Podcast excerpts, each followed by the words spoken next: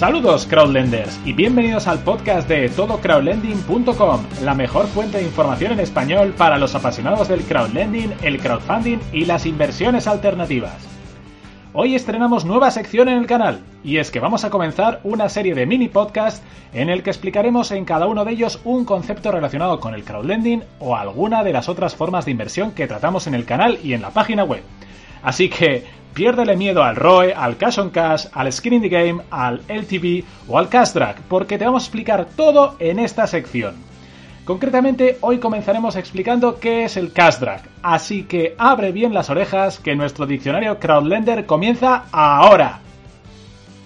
Cash Drag es un término compuesto que proviene del inglés cash, efectivo, y drag, arrastre o freno, y da nombre a un fenómeno que puede darse en algunas de las plataformas de crowdlending en las que invertimos y que puede mermar sustancialmente rentabilidad potencial que podemos obtener en la misma.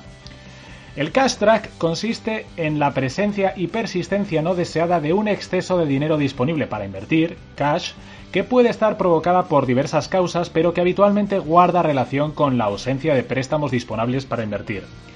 Este fenómeno tiene su vertiente manual, originada cuando no nos da tiempo a entrar en proyectos que nos interesan pero que se completan muy rápidamente. Esto pasa con relativa frecuencia en plataformas de crowd investing de alta rentabilidad.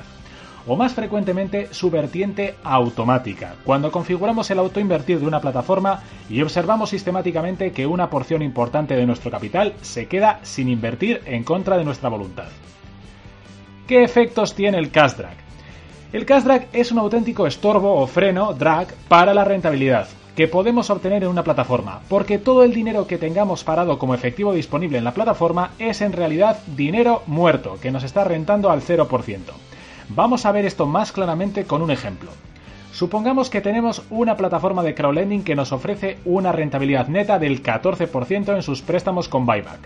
Con tan solo un 10% de cash drag, es decir, de cada 100 euros que queremos invertir, 10 nos quedan parados, la rentabilidad real que obtendríamos sería del 12,6%, casi un punto y medio por debajo del estándar.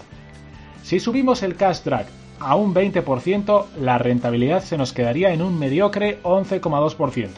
Y si pasamos al 40%, nos daría un pobre 8,4% frente al 14% de partida. Muy bien, está claro que este fenómeno es un auténtico torpedo para nuestra rentabilidad. ¿Cómo podemos corregir el cash drag? Lo primero tenemos que revisar bien la configuración de nuestro autoinvertir, buscando no ser más estrictos con los filtros que le ponemos de lo necesario. Por ejemplo, ¿realmente solo quiero invertir en los préstamos al 15% con buyback de duración no superior a dos meses, originados en Tanzania y cuyo prestatario es una mujer entre 54 y 56 años que quiere el préstamo para irse de viaje al Caribe?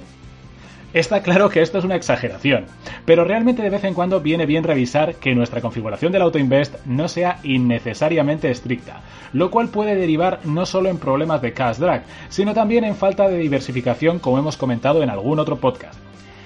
Vale, ya he revisado el autoinvertir, pero sigo teniendo cash drag. ¿Qué puedo hacer? Bien, en estos casos es muy probable que en esta plataforma la demanda esté superando ampliamente a la oferta en el mercado de préstamos. Solo cabe monitorizar nuestra cartera y en caso de que el problema sea persistente, es decir, que no se trate simplemente de un tema puntual de unos pocos días o semanas, lo ideal probablemente sea reducir nuestro tamaño de cartera en la proporción que no está siendo invertida y transferirla a una nueva plataforma de características afines, lo que por otra parte nos aportará además mayor diversificación. ¿Cuáles son las plataformas más afectadas por el cash drag? Solo hemos detectado una en la que el problema sea endémico y lleve persistiendo años, que no es otra que Swapper, uno de los últimos marketplaces de crowdlending que hemos analizado en la web, que sería sin duda una plataforma top si no fuese por este problema. Por supuesto, en otras plataformas este problema puede darse de forma ocasional, pero no debemos desesperarnos porque no se invierta todo nuestro dinero durante una o dos semanas. Demos tiempo para ver si se reconduce la situación y en caso negativo tomemos una decisión firme. Recordad, en cualquier caso, que esto de la inversión tenemos que contemplarlo como una carrera a largo plazo. El cash drag es sin duda un factor a tener en cuenta, pero salvo que sea endémico y persistente, no debería obsesionarnos.